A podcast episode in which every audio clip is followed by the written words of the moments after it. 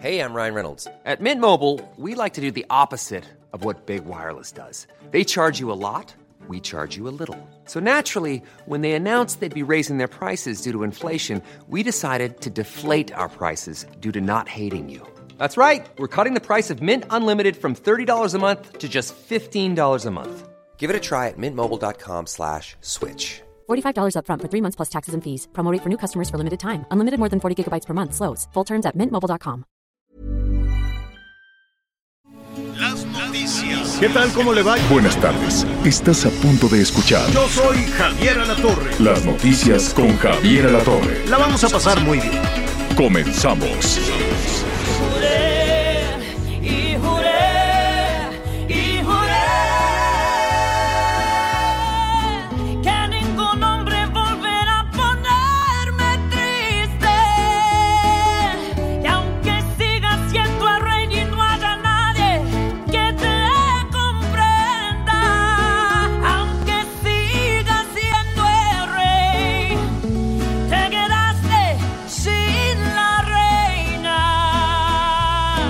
Ándele, ándele nomás. Mire, y yo no sé si esta cantante que estamos escuchando eh, habla español fluidamente.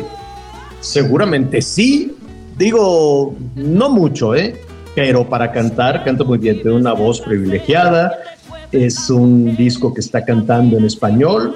Y es la mismísima Cristina Aguilera que, que, bueno, con ese don que Dios le dio, con esa voz que tiene, pues ahora en español, a ver, vamos a escuchar un poquito más. como aquella piedra en tu camino. Por eso vas a rodar, por eso vas a rodar, pero no vas a encontrarme en tu destino. Bueno, muy bien, ahí está. Este, sí, está muy bonito, está muy bonito. Eh, eh, ah. es Cristina Aguilera, ¿no? Es Cristina Aguilera, desde luego. Este, pues tratando de entrar a, a la audiencia hispana que siempre la ha tenido, pero ahora pues cantando todo esto, de vez en cuando ahí se echa también un bolero, en fin. Muy bien. Este, pues qué gusto saludarlo, qué bueno que está con nosotros. Muy buenas tardes. Vamos a tener muchísima, muchísima información, además de lo que está en desarrollo, ¿no? Todas las, eh, todas las noticias, los comentarios. Saludos a Jalisco, saludos a Guadalajara. Fíjese que eh, desde ayer, pues con algunos colegas y demás estábamos viendo, eh, y seguramente nuestros amigos que nos sintonizan allá en la zona metropolitana de Guadalajara, pues algunos ya saben de un escándalo de una pareja, este, pues que no tendría nada de particular, ¿no? Los escándalos de las dificultades, los conflictos de una pareja, pues se tienen que superar, se tienen que discutir, pues puertas adentro, ¿no? Como dicen, la ropa sucia se lava en casa y que la pareja ojalá pues logre superar sus dificultades. Ahora, con, ahora sí que con lo que nos pasó con esta cosa del COVID, pues la verdad es que el asunto se puso muy feo, ¿no? Muchas parejas se han separado, muchas parejas se han divorciado, eh, anímicamente la, la- la gente que, que se ha contagiado y se ha recuperado, me refiero a aquellos que se han contagiado, pues no sé, hospitalizados y demás, eh, les ha costado muchísimo trabajo reconstruir emocionalmente todo su entorno, ¿no? Eh, o por lo menos eso es lo que nos dicen algunos, algunos especialistas, pues muchísimos factores, el miedo, la incertidumbre, perder el empleo, el encierro, ¿no? El famoso lockdown, el confinamiento, eh, el, el temor a salir, el hacinamiento también, porque pues muchas familias este, se levantan y todos se van a la calle, todos se van a la calle y luego pues ya regresan, en ocasiones pues las casas son desafortunadamente solo un dormitorio. Y, y aquellas familias que tuvieron que, este, pues que no tenían la posibilidad de seguir adelante y decían, bueno, pues vamos a la casa de los suegros o vamos con, ¿no? Y las familias crecieron en espacios donde vivían tres o cuatro, pues de pronto ya vivían seis o diez, y eso pues empezó a generar también muchísimos conflictos, temas de violencia intrafamiliar y demás. Y pues al ratito vamos a estar hablando también de, de qué tanto esto, no sé si es solo la pandemia, ¿eh? yo creo que hay muchas otras cuestiones y alrededor de la pandemia, pues todo esto de lo que hemos hablado. El hecho es que hay una pareja que se agarró de la greña en Guadalajara, Anita, ¿Cómo estás? Qué Ay. gusto saludarte. Qué gusto saludarte, Javier. Muy buenas tardes, Miguelito. Bueno, buenos días todavía. Pues yo feliz, hablabas de Guadalajara, de un tema no tan agradable, pero lo saludo desde el municipio de Bahía de Banderas, que es uno de los 20 municipios en que se subdivide del estado de. Nayarit, en México. Y Ajá. antes, unos les decían que era Nuevo Vallarta, porque está justo en la frontera con Jalisco. ¿Y Pero, ahora pues, cómo el le dicen? eterno de que es Nuevo Nayarit. Ah, ya Nayarita ya no es Nuevo ¿no? Vallarta. Se me encimaron los dos. ¿Qué dijeron? adelante, Miguelón. Muchas gracias, este Javier. Me da mucho gusto saludarte, Anita. Eh, no, te decía que eh, se le conoce como Nuevo, Nuevo Vallarta o la Riviera Nayarita, que es la que pretende competir, eh, de- hablando de cuestiones de turismo y hospedaje, con la Riviera Maya. ¿Y qué andas lugar haciendo por allá, Anita? Fíjate que, que aquí se está llevando a cabo, eh, pues un, pues no es un evento, porque no es un evento, pero pues ya estamos en época de huracanes y mientras todo mundo se resguarda o huye del huracán, pues los trabajadores de CFE pues tienen que correr para instalar las torres y generar otra vez la energía, electricidad Ah, porque hay hospitales, porque la gente pues pierde muchas sus refrigeradores en casa, entre otras muchas razones por las que debe de haber electricidad. Entonces, eh, inauguran las maniobras y es como un evento para ellos muy importante porque es un equipo, po- podemos pensar que son eh, bomberos de la CFE que están pendientes de las tormentas o de todos los desastres naturales y tienen un Mm. entrenamiento especial con un estándar de seguridad muy alto. Hay algunas mujeres, Bueno. estaba yo viendo unas maniobras con el helicóptero de cómo transportan eh, unos carritos como, pues como, no, no, no son cuatrimotos, son mucho más grandes, eh, pero con un pulso perfecto, ¿no? La verdad es que muy pues, bien. muy interesante porque todas estas personas pues viven en el eh, como como en la sombra pero hacen un trabajo extraordinario aquí estamos Así es. viendo cómo cómo se Ah. organizan En cada temporada de huracán estamos en contacto con ello. Total, que ya no acabé la idea, nos fuimos a la Comisión Federal, ahora al ratito le digo de qué se trata. Antes déjeme saludar a Miguel Aquino. ¿Cómo estás, Miguelón? Muy bien, Javier, muy bien. Me da mucho gusto saludarte aquí, muy pendientes y sobre el tema de los huracanes, acá también en Quintana Roo, pues ya muy pendientes de todo esto y también pues muy listos con la información y también con eso que tú comentabas acerca de los divorcios y acerca de- del mal de- humor. Déjame poner en contexto a nuestros amigos y Anita. Fíjate, Anita, que entonces esta pareja se divorció, ¿no? Hay argumentos que da el marido, hay argumentos que da la señora. Yo no quiero decir de quién fue la culpa. La cosa es que, pues no sé si se divorciaron, en eso anda.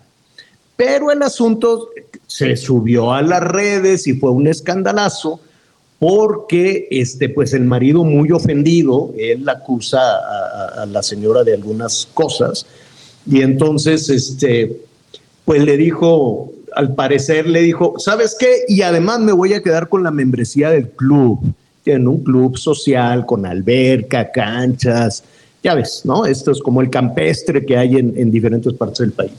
Y el marido le dijo, ¿qué, qué? Tú no te vas a quedar con nada de las acciones del club y no sé qué.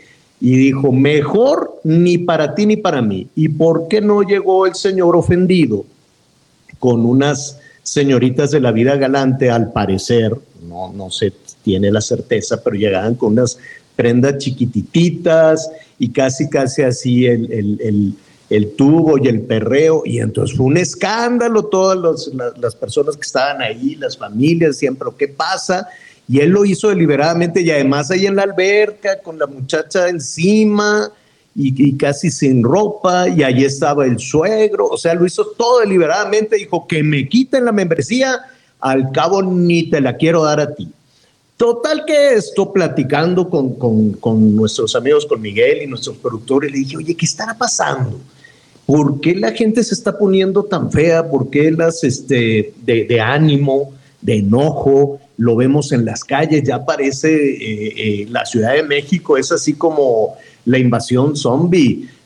Pleitos por todos lados, la gente maneja muy agresiva, la gente estalla muy rápido, este, muchísima agresividad. Y al parecer, Anita Miguel, de acuerdo al INEGI, pues esto de las parejas y esto de los matrimonios no, no, no, no está avanzando como normalmente sucedía, eh, pues todavía hace tres, tres, cuatro años, ¿no? Pues la verdad, Javier, es que pues la pandemia nos puso de frente con muchas cosas que habíamos perdido de vista. Este, por decir alguna tontería, este, había una planta en casa, ¿no? Que yo subía, bajaba, subía, bajaba, subía, bajaba, y en pandemia dije, me choca, entonces la voy a quitar, pero, pero como no estás pendiente todo el tiempo, lo dejas de, de valorar o lo echas de menos. Esto es un eh, ejemplo intrascendente, pero así pasó con las relaciones. Las vecinas decían, oigan, Dios mío, ya que se acabe la pandemia, ya no soporto al esposo. Y en el chat de los esposos decían, oigan, ¿qué hacemos con las señoras? Invítenlas a jugar cartas arriba o abajo. E, en fin, muchas cosas. Y, y ¿sabes qué es lo más triste? En el tema de las mujeres, la violencia intrafamiliar fue terrible. Porque si había que trabajar, pues había una computadora ¿no? Los niños arréglensela como puedan. La señora, pues tú ya ni modo, ya no sabes, pues tienes que atender a los enfermos, a los niños, por supuesto al señor que está trabajando en la computadora y además, este, pues la limpieza, ¿no? Como toda la vida lo hemos hecho. Entonces, sí fue un ha sido un panorama pues desolador en ese sentido, porque nos encontramos y nos enfrentamos a muchos demonios que ahí estaban, pero no habíamos realmente, no nos habíamos percatado qué tanto nos afectaban. Bueno, para no equivocarnos, vamos a platicar con un especialista, con el doctor Mariano Salinas. Eso va a ser al rato en la segunda hora del programa. Si usted tiene alguna duda, alguna consulta, si usted está batallando, qué hacer con el manejo de la ira, ya ve que le, pasa, le está pasando a todo el mundo, yo no sé por qué. En las calles la gente se rompe los vidrios, se insulta. Bueno, el señor de, el repartidor del Uber que andaba persiguiendo a la señora con los niños y le daba con el casco, ya lo detuvieron, por cierto, allá en la Miguel Hidalgo, aquí en la Miguel Hidalgo, en la Ciudad de México. En fin, muchísima violencia y lo más preocupante, la violencia intrafamiliar, eh, los golpes, la violencia física, la violencia económica, la violencia verbal, la violencia en las oficinas y los feminicidios, que es lo, el límite en todo esto. En fin, en un ratito más lo estaremos, lo estaremos retomando. Me llamó muchísimo la atención hoy eh, que este, en la mañanera se retomó este caso que, del, que ayer platicábamos con nuestro compañero periodista este, en Michoacán. Em, eh, recuerda usted que una, vehículos del ejército fueron prácticamente, pues los insultaban, los corrieron, los, maltrataron la misma este, comunidad de, de Michoacán en la que se encontraban. Hoy hubo un argumento en ese sentido por parte del presidente, dijo, bueno, pues es que ahora la estrategia es otra, este, están para cuidar a, toda la ciudadanía, incluidos los delincuentes, porque dijo, pues también son seres humanos, cosa que, que ha resultado muy polémica. polémico, eh, en, eh, sobre todo en las redes sociales. Este, ¿Qué fue lo que pasó en ese sentido, Miguel?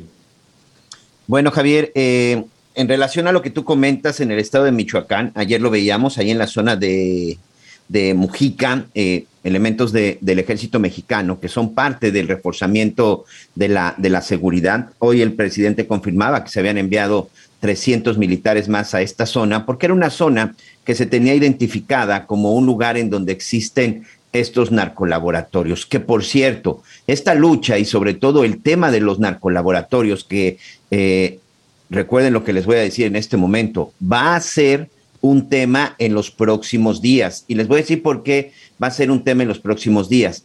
La visita que se realizó en Tijuana y en la Ciudad de México por parte de las ciudades norteamericanas con las ciudades mexicanas fue precisamente para decirles, oye, por favor, ya termina con los narcolaboratorios que están produciendo fentanilo y que lo están enviando a los Estados Unidos. Bueno, este operativo, primero que nada, algo en la mañana que confirma el presidente es que sí fue reciente y que sí fue en esta zona del estado de Michoacán y que sí este, se, dio, se dio esta persecución y este retiro por parte de los, de los de parte de los militares después de que un grupo aparentemente de gente armada bueno, pues no querían que entraran precisamente para no localizar estos colaboratorios. Dice el presidente que la salida de los militares, pues fue de nueva cuenta como lo que ocurrió en Culiacán en el caso de Ovidio Guzmán, que lo hicieron para evitar un enfrentamiento y de esta manera proteger a los dos bandos. ¿Te parece si escuchamos al presidente? Vamos a ver lo que dijo, sí.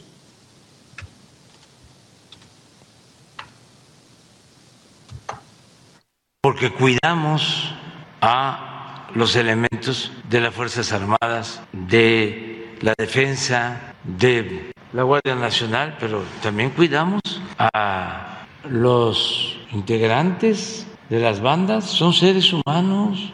Esta es una política distinta, completamente distinta. Por eso lo de ayer, que muchos celebraban de que era el mundo al revés, pues para mí fue una actitud responsable. ¿Qué pasó después? Eso es lo que vamos a informar. ¿Por qué iban detrás de ellos, siguiéndolos? Porque no querían que se supiera que entraran a un sitio donde encontramos laboratorios inmediatamente después. A ver, ya te ¿y- y decía Javier, además qué- del narcolaboratorio, supuestamente también hubo, hubo personas detenidas. Sinceramente de eso ya después no se informó. Y por más que hemos tratado de buscar información hasta, hasta ahorita en la mañana que lo dijo, que lo dijo el presidente. Pero ahí está la imagen, los elementos del ejército corriendo y detrás de ellos, pues sujetos en una camioneta y aparentemente armados, porque recordarán que en el video se escuchaba un tírale, Sí. tírale.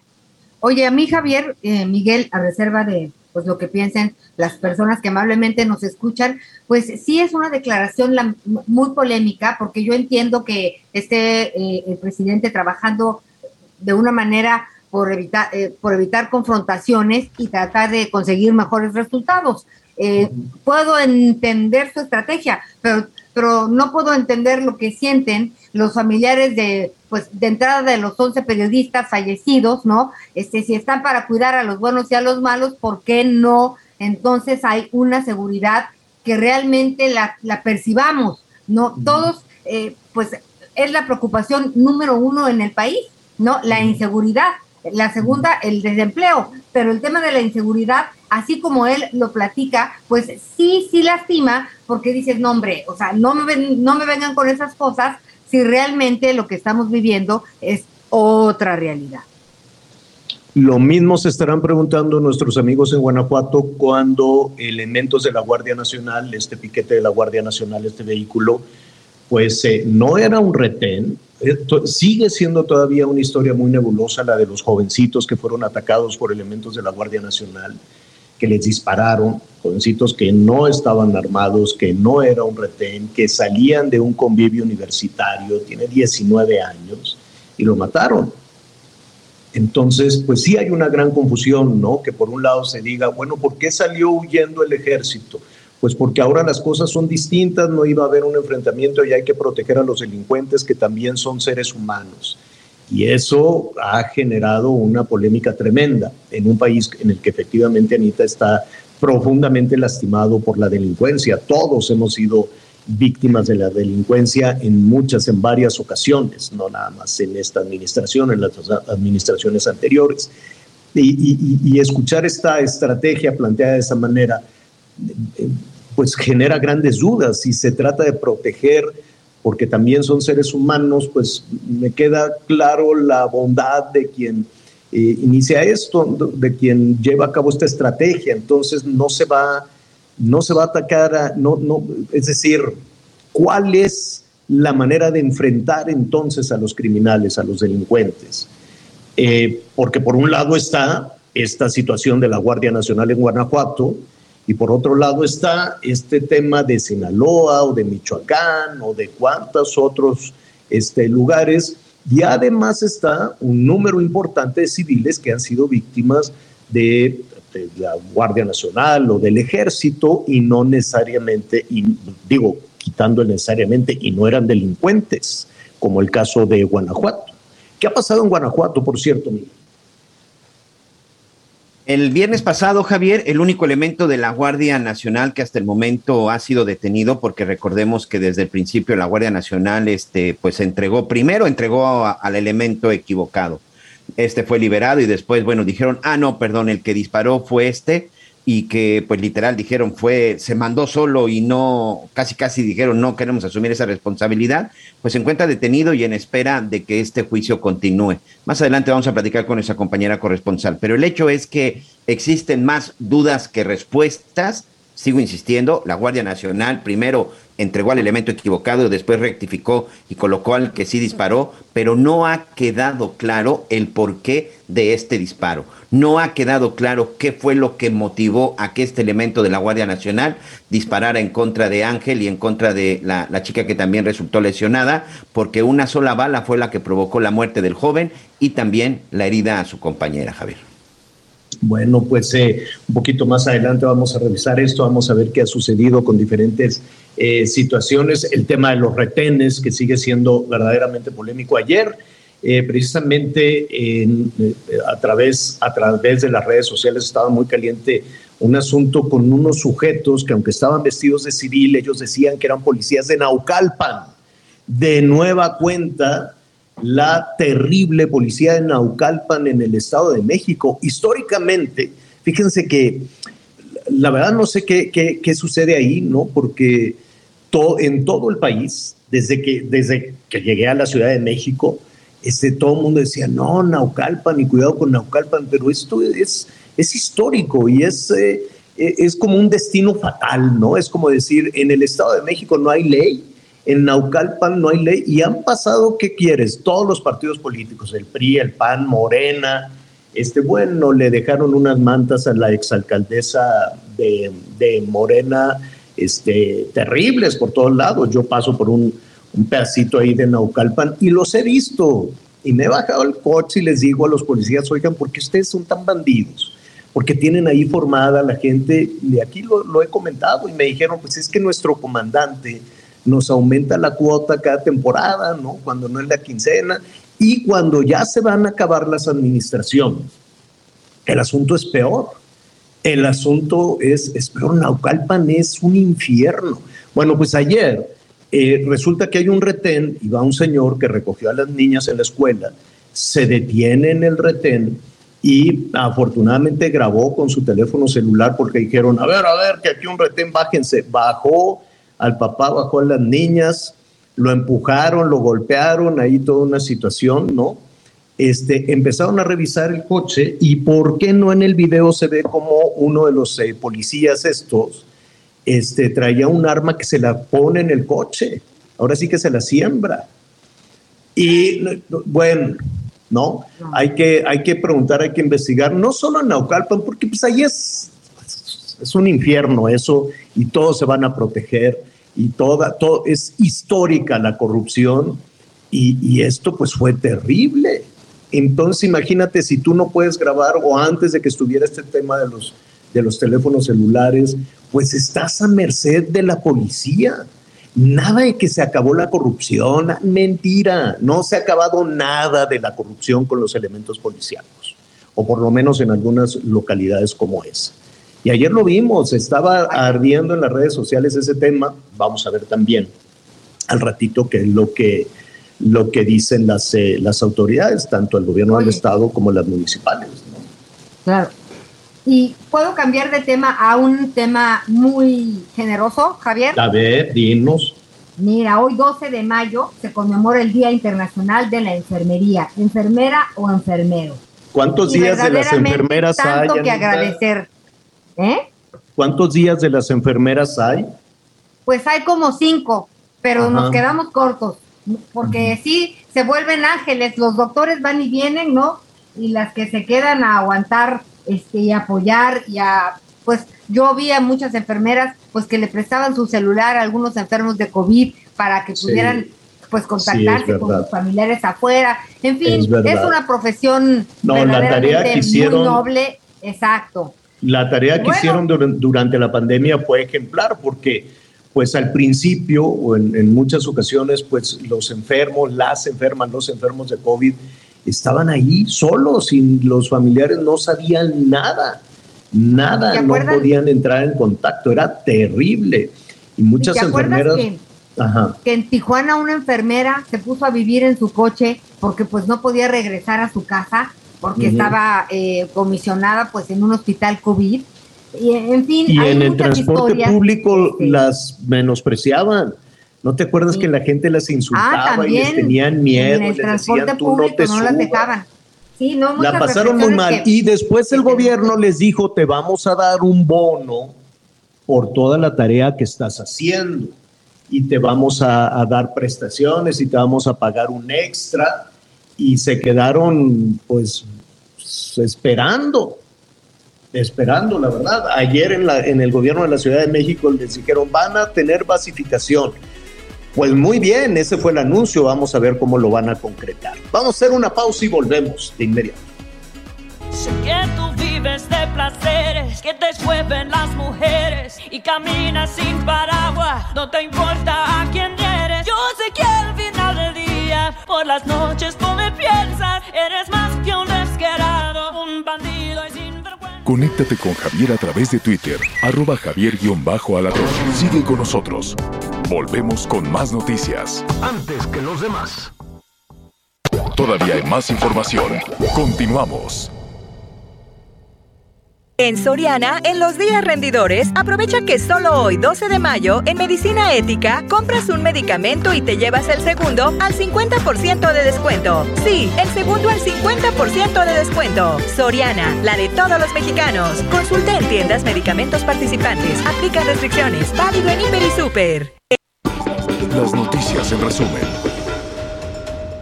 Ricardo Mejía, subsecretario de Seguridad, afirmó que ya se tiene identificados a los presuntos autores materiales de los asesinatos de las periodistas Yesenia Moyenedo y Sheila García, ocurridos esta semana en Veracruz. Laura y Claudia Mateos Reyes, dos hermanas del municipio de Sendio, en Michoacán, fueron localizadas sin vida luego de ser privadas de la libertad a manos de un grupo armado. Las víctimas se encontraron en la comunidad de San José del Rincón, en el Estado de México. La Secretaría de Seguridad y Protección Ciudadana, Rosa Isela Rodríguez, se reunió con el subsecretario de Asuntos Antinarcóticos de Estados Unidos, Todd Robinson, y los funcionarios pues abordaron la urgencia de continuar las medidas para frenar la migración irregular, prevenir la producción y el tráfico de fentanilo y reducir la violencia en las regiones más críticas de México. Hoy el dólar se compra en 20 pesos con 60 centavos y se vende en 20 pesos con 53 centavos. Muy bien, gracias Anita, gracias a nuestros amigos, nos, nos hablan también nuestros amigos de Guerrero y dicen, oigan, no es nada más Michoacán, por acá las cosas están ardiendo, sí, vamos a retomar también todo lo que ha pasado en Acapulco, qué lástima, qué pena, es un infierno, desde luego también todas esas ejecuciones y, y, y, muchas aristas más, ¿no? Se mandan refuerzos, se mandan refuerzos a Guerrero, a Michoacán, a Colima. Lo que queda en duda es si luego cómo le hacen con, con los refuerzos que ahí, que ahí envían, que ahí mandan, ¿no? Dónde duermen, dónde se bañan, quién les da de comer, quién paga. Luego hay unos cuentones tremendos cuando los instalan en algunos hotelitos. En fin, ese, ese tema lo vamos a, a retomar en un, en un momentito más. Es algo también muy, muy complicado. Es cuando pasas del discurso a las acciones, ¿no? ¿Cómo le vas a hacer? Porque pues eh, prometer no empobrece, ¿no? Cuando los políticos dicen, sí, dinero para todos y vamos a basificar a todos eh, y, y, se juega con, por ejemplo, en el Día de la Enfermera, que vaya desde aquí nuestra nuestro reconocimiento y como dice Anita, si son cinco o seis los días de la enfermera que tenemos, del enfermero y de la enfermera eh, que tenemos en México, pues son insuficientes para la, la gratitud que hay que tener para, para, con ellos. Lo injusto es que se les prometen muchas cosas, insumos, dinero, basificación, este, todo aquello, bueno, no tenían ni cómo enfrentar el tema de la pandemia, ¿no? ¿no? ¿Te acuerdas que les daban unas batitas de papel y, bueno, era una cosa tremenda? Ahí estaremos también platicando con ellas al, al ratito. Oiga, este, bueno, pues estábamos platicando esta anécdota, esta pareja que hizo pública toda su, todas sus diferencias y pues un, un, un, matrimonio que acabó, ¿no? Y acabó siendo muy público, no nada más a través de las redes sociales, sino pues el, el, el, marido ofendido dice que ofendido por una situación de la señora, pues decidió llegar con con unas este, escorts, les dicen ahora elegantemente, a este club, y fue un escandalazo allá en Guadalajara, gracias a nuestros amigos que nos escuchan allá en Guadalajara. Pero esto nos da a preguntar, bueno, ¿qué está pasando? ¿Es realmente un tema de la pandemia? ¿Somos más intolerantes? Este, es un tema de la pérdida de empleo, de la pérdida de ingresos, del hacinamiento, ¿no? Porque bueno, pues ahora toda la dinámica familiar cambió, como pues no hay dinero, muchas familias crecieron, ¿no? Decían, bueno, pues vámonos a vivir todos acá y donde vivían tres o cuatro, pues viven más, viven ocho, viven diez el dinero, pues es, los ingresos son familiares, la inflación, en fin, tantas cosas, tantas cosas que hacen que las calles, por lo menos las calles de la Ciudad de México, sea como la invasión zombie. La gente está violentísima y lo que hemos revisado en el INEGI es que las parejas, pues, no, no, no duran tanto como, como no hace mucho, ¿eh? no hace mucho eh, y habrá que preguntar por qué y habrá que preguntar si eso tiene solución, porque seguramente hay familias, hay parejas que dicen, bueno, pues hagamos algo porque esto no se derrumbe. Me da muchísimo gusto saludar al doctor Mariano Salinas, psicoterapeuta, psicólogo social. Y justo, pues, eh, no sé si te ha aumentado la chamba, Mariano, qué gusto saludarte, ¿cómo estás? Hola Javier, un gusto, un gusto estar aquí con ustedes. Un saludo a Ana María, Miguel, eh, pues ha aumentado la chamba, sí, un poco. La verdad es que sí, la pandemia vino a remover muchas cosas. Ahora, eh, pero ¿qué, diagnóstico tienes tú? ¿Qué está pasando? ¿Por qué de pronto lo vemos con los famosos y, lo vemos con los anónimos también? ¿Es una percepción o, o hay una situación de más intolerancia y de violencia? Bueno, tú ahorita eh, relatabas, ¿no? Posibles, este, posibles detonadores para todo esto, y yo te diría, la respuesta es todas las anteriores. Eh, toda la pandemia nos puso de frente a una circunstancia donde la forma en que veníamos viviendo y la forma en que teníamos más o menos acomodado nuestro cotidiano se movió mucho. Entonces, por ejemplo, estrictamente hablando en el campo de las parejas, de pronto todo lo que dices es verdad, ¿no? Eh, paso más tiempo con una persona que quizás mi relación no estaba preparado para ello.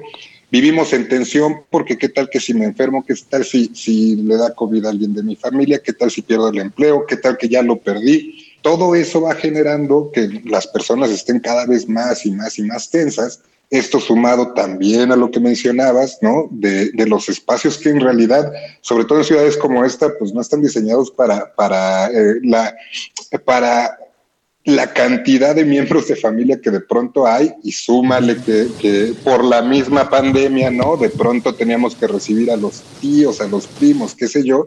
Entonces todo eso va generando un caldo de, de cultivo donde el estrés y la ansiedad crece, crece, crece, crece y si eso le sumamos el hecho de que en realidad llevamos ya bastantes años creando parejas no tan sólidas, bueno, evidentemente eh, eh, el, caso iba a estallar de la peor forma. ¿no? Entonces, por eso eh, se ha visto un, aumento en divorcios y en separaciones o en parejas cada vez más violentas. Si hay una pareja a ver, yo te preguntaría dos cosas. Las personas que tienen eh, eh, actitudes violentas, no necesariamente físicas, antes de que se vayan a los golpes, pues puede haber, este, no sé, diferentes tipos de, de violencia, la violencia verbal, la violencia económica, las actitudes, ¿no? Actitudes que, que se pueden este, interpretar como, como violencia. Las personas que han cambiado en ese sentido y se han vuelto más violentas, ¿lo saben? ¿Lo notan?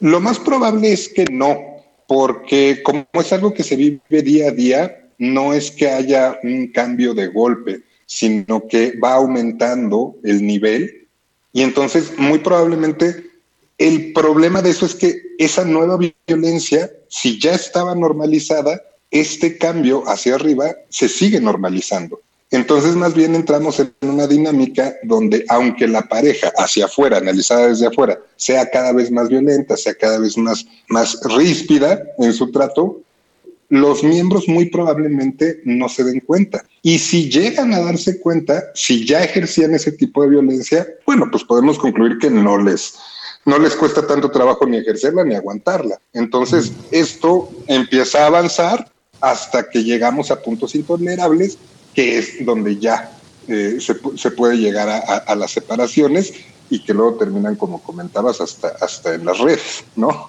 Sí, sí, sí. Y lo digo, la gente famosa lo, lo, estamos viendo con estos eh, actores allá en los Estados Unidos que, cada día sacan sacan pasajes este, mucho más rudos de, de su vida privada, de, de, su intimidad. Una pareja que quiere este, restaurar el tema o no divorciarse, ¿qué puede hacer? Bueno, de entrada, aunque parezca comercial, ir a, ir a terapia. Eh, este tipo de, de Pero eso parece como de las películas, Mariano. Que sí, sí, que, ¿cómo es eso? Es decir, lo hemos visto en muchas ocasiones, ¿no? Que va la pareja con un especialista como tú y luego lo soluciona. Pero para dar ese paso, ¿quién, quién lo tiene que decidir? ¿Uno de los dos, los dos? O, o puede ser un externo? Porque además en el conflicto de la pareja, uf, interviene eh, los amigos, las amigas, eh, el suegro, la suegra, todo el mundo interviene. Sí, no, bueno, son, son situaciones muy complicadas. En esencia, yo te diría que siempre hay un miembro de la pareja que es al que se le ocurre la idea, ¿no? De asistir a una cuestión profesional en busca de ayuda, en busca de, algún tipo de guía, y esa persona es la que va a proponer. Eh, no es necesario que, lo, que, que lleguen a la conclusión en conjunto. Lo que sí es que después de que se propone, la reacción de la otra persona nos va a indicar mucho qué tan viable es eso, porque hay personas que abiertamente se, niegan ¿no? a, recibir cualquier tipo de, de, asesoría y eso ya te está dando una idea de qué tantas posibilidades. Es que probablemente, corrígeme si me equivoco más, corrígeme si me equivoco, probablemente alguna una de las dos partes va a decir que qué voy a ir a que Mariano y, y, y, el señor o la señora, ¿no? Los de la idea me regañen y me digan que todo es por mi culpa. Sí, claro, existe mucho ese miedo, existe ese miedo, existe la idea, por ejemplo, de que los terapeutas de pareja somos referees, ¿no? Entonces vamos a llegar a ver quién tiene la razón y vamos a estar dando puntos.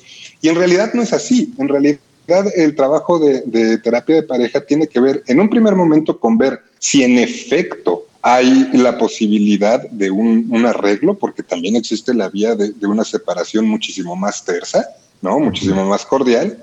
Y después, a partir de una serie de acuerdos, de, de, de intentar generar un espacio donde se escuchen más, donde los gritos no, no opaquen lo que está diciendo la otra persona, uh -huh. se pueda llegar a un trabajo de conciliación y a partir de ahí construir. Hay que señalar que es una cuestión humana y por ende eso es complicado y toma su tiempo y requiere paciencia y requiere que empeño. Pero sí, de pronto el informarse alrededor de estos mitos que hay de la terapia en general y en específico de la de pareja es muy importante porque muchas veces eso es lo que nos aleja de estos espacios que al final son muy recomendables y lo que se desea es que la pareja continúe. Oye, doctor, eh, si bien por supuesto que las parejas decidirán si van a terapia o de qué forma. La verdad es que sí se necesitan dos cosas. Una, partir del respeto, ¿no? Sí entender que de repente se sulfuran los ánimos, pero eh, sin violencia y con respeto por delante se pueden hacer muchas cosas. Porque luego cuando ya está la violencia de por medio, a mí me angustia la terapia, como que tratar de, de matizar un tema en donde pues es inaceptable en cualquier contexto el uso de la violencia. Sí, por supuesto. Y fíjate que desgraciadamente eso es uno de los, de los males que, que todavía existen alrededor de la terapia de pareja, porque las parejas suelen llegar ya cuando se hicieron de todo. No, no estamos acostumbrados todavía a asistir a estos espacios cuando empezamos a notar problemas. Vamos cuando ya nos aventamos el cenicero, nos dijimos de todo, nos pusimos el cuerno y ya hasta ese momento decidimos buscar ayuda y evidentemente se vuelve muchísimo más complicado porque ya hay muchas heridas, ya hay muchos resentimientos. Entonces uno de los elementos fundamentales es precisamente ese, ¿no? El que mencionas, evitar llegar a esos rangos de violencia para poder aspirar a tener un trabajo que nos lleve a buen puerto. Pues Mariano, te agradecemos, eh, te agradecemos muchísimo la asesoría. Danos por favor tus redes sociales, tu número telefónico, te han llegado muchísimas llamadas. Sí, a ver, para seguir trabajando, este, a mí me pueden contactar en el 55 12 94 6108 o en Facebook, si me buscan como Mariano Salinas Psicoterapeuta, ahí me pueden contactar, me pueden preguntar lo que quieran y bueno, pues todo sea por, por mejorar nuestra salud emocional. Gracias, Mariano. Oye, y a ver que este, te robamos eh, la semana, digo, no te robamos, te vamos a pedir tu, tu, tu opinión la próxima semana, si es posible con tu agenda, para ver qué hacemos con el control de la ira, cómo se le hace, porque lo escuchamos por todos lados. Que el, juez dijo, a ver, está, eh, este, la sentencia es trabajo social, no sé qué, y tiene que ir a terapia para control de ira. ¿Y eso cómo se hace? ¿No? Es cuenta hasta 10, respira profundo, pero ya nos dirás si se puede la próxima semana. ¿Qué te parece? Temazo y yo encantado. Nos organizamos. Padre, sí, está complicado, ¿no? Está difícil porque se oye facilito y un juez lo dice y tiene usted que controlar su ira. Ándele, sí, cómo no, así le voy a hacer. Y muchas veces, no, eso es, estalla de una manera horrorosa. Mariano, te mandamos un abrazo y te agradecemos mucho. Un abrazo a todos ustedes y, y un saludo a todo tu público. Gracias, gracias Mariano. Pues ahí está. Sí, qué tema, ¿no? Y, y, y, desafortunadamente, como bien señala Sanita, alguien tiene que dar el primer paso. Este, hay quien ha acudido eh, y, y, ha sido exitosamente, ¿no? Ya estaremos también platicando de todo eso. Y mire, todo tiene solución. Todo, todo, ¿no? Todo con voluntad se puede, se puede solucionar. Eh, mire, todo, incluso le podemos encontrar una salida a esta decisión de la Suprema Corte de Justicia. ¡Qué bárbaro! ¡Qué barbaridad! La Suprema Corte de Justicia autorizó al SAT para que acceda a la información bancaria, es decir, si de pronto ya no se requiere una orden judicial, usted que nos escucha de pronto dice, bueno, pues yo quiero saber este, cuánto dinero tiene este, el señor Domínguez en su cuenta bancaria, si le deposita a su mujer, se le deposita a los hijos, y luego le pregunto a la mujer, y luego le pregunto a los hijos, y quiero saber cuánto gana y en qué lo gasta. Toda esta eh, parte este, personal, privada, que además imagínate al hacerla pública en un país como este, que está llena de bandidos, que está llena de extorsionadores, de rateros, este, pues que se haga público, el señor fulanito de tal tiene tanto dinero en la cuenta número tal del banco tal. Ese pues es un asunto muy serio, es un asunto que efectivamente este, preocupa, ¿no? Que el sistema de administración tributaria pueda ya acceder a la información de las personas, de las empresas. ¿A ti te gustaría, Anita Miguel, así, si yo te digo, Anita, como cuánto dinero tienes en el banco, cuál es tu número de cuenta y en qué te lo gastas? Vamos a, anunciar, a decirlo aquí todo en el programa. ¿Cómo te sentirías con eso? Fatal. No, fatal. O sea, digo, digo. O sea, en riesgo. ¿A quién le importa? No, no, en riesgo. Tú, Miguel, no, te, ¿cómo te, te, te puedo asegurar que eso? sí hay a quien le importa y a quien le importa es al que va a querer atentar en contra tuya, en contra de tu familia. No, yo me sentiría completamente en riesgo y perdón por la expresión, señor, me No. sentiría encuerado e impotente. Pero además, ¿para Agredido, qué quieren ¿no? saberlo? O sea, ¿qué van Además a hacer con es, esa a- información? ¿Qué quieren? Vamos a preguntarle a Mariano Calderón, él es socio de Santa Marina y Esteta. Ellos son expertos precisamente en todos estos litigios este, administrativos. Eh, Mariano, ¿cómo estás? Muy buenas tardes. ¿Qué opinas de esta decisión de la Suprema Corte? Buenas tardes, Javier. Buenas tardes a toda la audiencia. Eh, coincido con ustedes, es una decisión desafortunada por parte de la Suprema Corte eh, al resolver que no es inconstitucional una facultad que está prevista en la Ley de Instituciones de Crédito para que el SAT pueda requerir directamente a los bancos información privada, personal y que por la naturaleza debe de mantenerse bajo la más estricta confidencialidad eh, sin tener que pasar por ningún tipo de mecanismo de control judicial previo. Este, Lo que la Corte está eh, validando precisamente es que el SAT pueda eh, tener una excepción para que se viole el derecho bancario eh, tratándose de temas fiscales. Eh, además, Anita hace la pregunta que todos nos hicimos ayer, ¿no? ¿Para qué? Y se abre un, pues muchísimas especulaciones, desde las cuestiones electorales hasta las cuestiones de carácter personal, en fin, pero de acuerdo a lo que ustedes han, han, eh, este, eh, investigado y la apreciación que desde tu despacho tienen de esto, ¿qué motivó esta decisión? El, el análisis fue que eh, consideró que está plenamente justificado el violar el derecho bancario por tratarse de investigaciones de tipo fiscal. El razonamiento es que el, Servicio de Administración Tributaria, la Secretaría de Hacienda y Crédito Público, tienen facultades para verificar que los impuestos se paguen de una manera correcta y en esa medida le pareció razonable y proporcional a la Suprema Corte el que se establezca una excepción al secreto bancario. Sin embargo, considero que sí es eh, desafortunada esta, esta interpretación, puesto que en primer lugar eh, debemos de, de partir de la base de que los derechos, en mi opinión, deben de protegerse por encima de todas las cosas y lo que se debe delimitar siempre es el uso de facultades o la posibilidad de que las autoridades actúen arbitrariamente. Entonces, tratándose de temas tan delicados como eh, los ingresos, los depósitos, las cuentas bancarias de las personas, se debería de pugnar otorgar la mayor protección posible a ese derecho de privacidad, a ese derecho de confidencialidad y de prever algún tipo de control para que no quede única y exclusivamente a la decisión de las autoridades fiscales, sino eh, por parte del Poder Judicial. Y la Corte Independientemente independientemente del riesgo que cualquier ciudadana, cualquier ciudadano, cualquier familia corre cuando este, se, se, hace público su, su, patrimonio y sus bienes, ¿no? Porque al decir, ah, mira, adentro de esta casa eh, eh, hay una persona que vale tanto, ¿no? De inmediato lo, la delincuencia organizada, y acuérdate que en este país pues no hay muchísima secrecía de nada, todo se utiliza, todo se filtra, ¿no? Todo va a dar a manos de, de la delincuencia organizada o de los partidos políticos.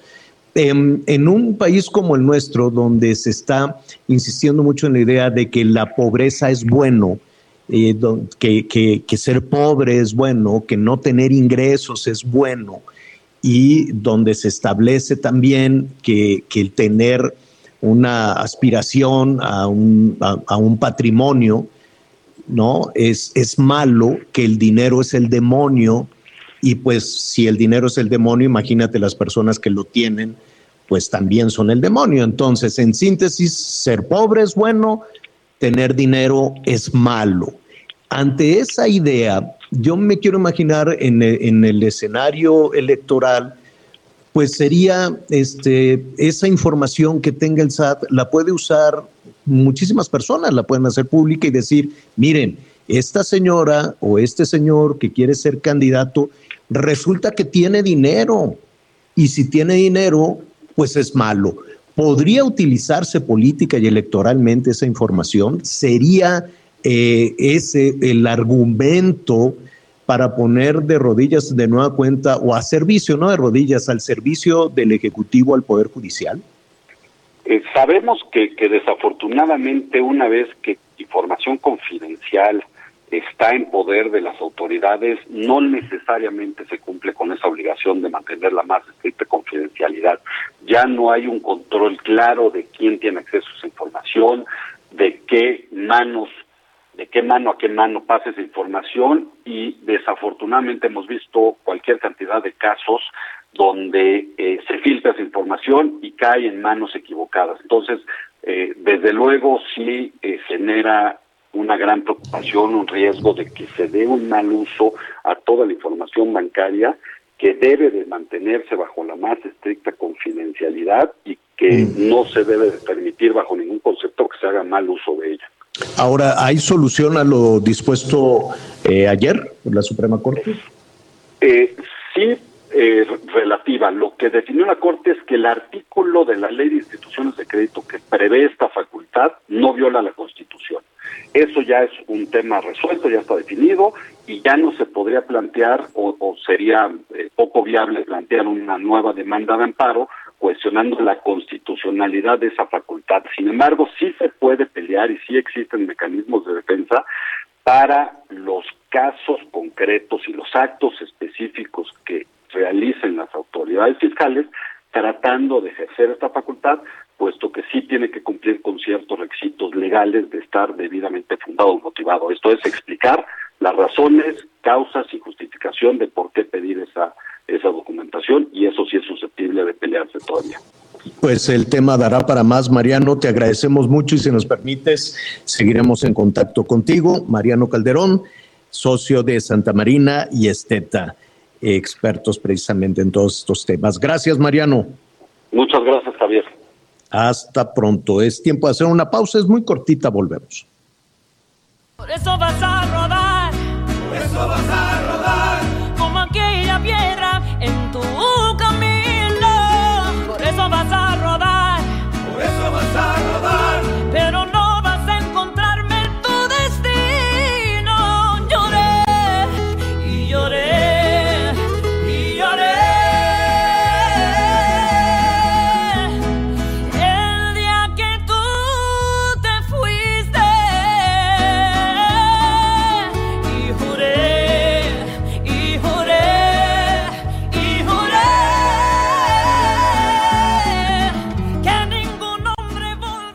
Conéctate con Miguel Aquino a través de Twitter, arroba Miguel Aquino.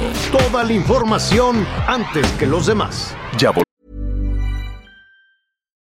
Millions of people have lost weight with personalized plans from Noom, like Evan, who can't stand salads and still lost 50 pounds. Salads, generally, for most people, are the easy button, right? For me, that wasn't an option. I never really was a salad guy. That's just not who I am. But Noom worked for me. Get your personalized plan today at Noom.com. Real Noom user compensated to provide their story. In four weeks, the typical Noom user can expect to lose one to two pounds per week. Individual results may vary. Vemos. Todavía hay más información. Continuamos. Pues fíjense que con tres votos a favor, ya, ya hablábamos de esto hace un momento, la Suprema Corte de Justicia de la Nación declaró como inconstitucional penalizar el delito de posesión simple de marihuana, es decir, la posesión de más de 5 gramos de cannabis para consumo personal. Y con esto, un recorrido informativo por el país. Antes de fallecer a causa de un aneurisma y luego con el apoyo de su familia, Carlos, un joven de 18 años, decidió hacer una donación multiorgánica para salvar y dar calidad de vida a otras personas, informó la delegación del IMSS en Nayarit. Corazón, hígado, riñones, córneas y tejido musculoesquelético es el listado de la donación que hizo este joven en el Hospital Civil del IMSS Bienestar en Tepic, donde personal de enfermería, médicos y demás hicieron una valla de honor para despedirlo como un héroe. Además, la Coordinación Hospitalaria de Donación reconoció a la familia de Carlos Carlos quienes permitieron que se cumpliera la decisión del joven. Soy Karina Cancino desde Nayarit. El huachicoleo del agua será tipificado en la entidad mexiquense al imponerse hasta ocho años de prisión y es que se advierte que deja ganancias de mil millones de pesos anuales únicamente en el municipio de Ecatepec. Lo anterior será posible luego de que en comisiones legislativas avalaron el proyecto de decreto y el dictamen que reforma el Código Penal del Estado de México, aunque deberá ser turnado para su votación en el Pleno. La tipificación del huachicoleo busca frenar el robo y sustracción del recurso de la infraestructura hidráulica y que luego es vendido por un costo de hasta 1.500 pesos por pipa. Desde el Estado de México, Gerardo García. La jefa de gobierno, Claudia Sheinbaum, informó que como parte de la federalización de los servicios de salud que encabeza el presidente Andrés Manuel López Obrador, todas las enfermeras y enfermeros de la capital serán basificados. En el marco de la conmemoración del Día Internacional de la Enfermera y el Enfermero, la mandataria capitalina agradeció la labor de los 11.157 profesionales de la salud durante la pandemia por COVID-19, así como la entrega y atención que brindan en los centros de salud los fines de semana. Me voy a encargar de ir personalmente a informarles a los centros de salud, junto con el director del Instituto Mexicano del Seguro Social y el Gobierno de México, para que no haya la menor duda, que no haya el menor problema. Pero créanos que es para bien de ustedes, de sus familias y de los habitantes de la ciudad. Y estamos construyendo junto con el gobierno de México uno de los mejores sistemas de salud de todo el mundo. Informó Ángel Villegas.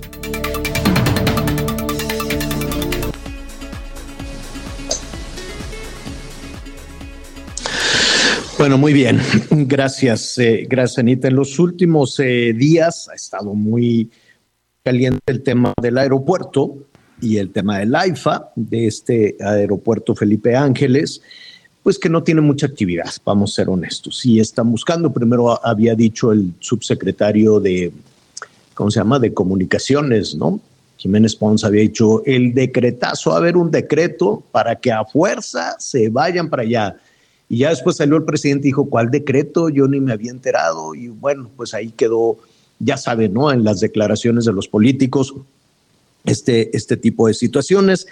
Y pues no, no es novedad que el aeropuerto internacional Benito Juárez ya es una calamidad, es un, es un verdadero desastre. Entonces se dispuso ya el secretario de Gobernación, no sé por qué el secretario de Gobernación y no el secretario de Comunicaciones, pero dijo ya un porcentaje, un número importante de las operaciones del obsoleto aeropuerto Benito Juárez este, se van a mover al Felipe Ángeles. En principio se habla de que se muevan los, se muevan los vuelos charter, que mm, vamos a decirlo rápidamente, son esos vuelos planeados, ¿no? Por alguna agencia de viajes, llegan pues todas las personas en un camioncito, lo suben al avión y se van a, algún destino, ¿no? Ya lo vamos a explicar con, mayor detalle.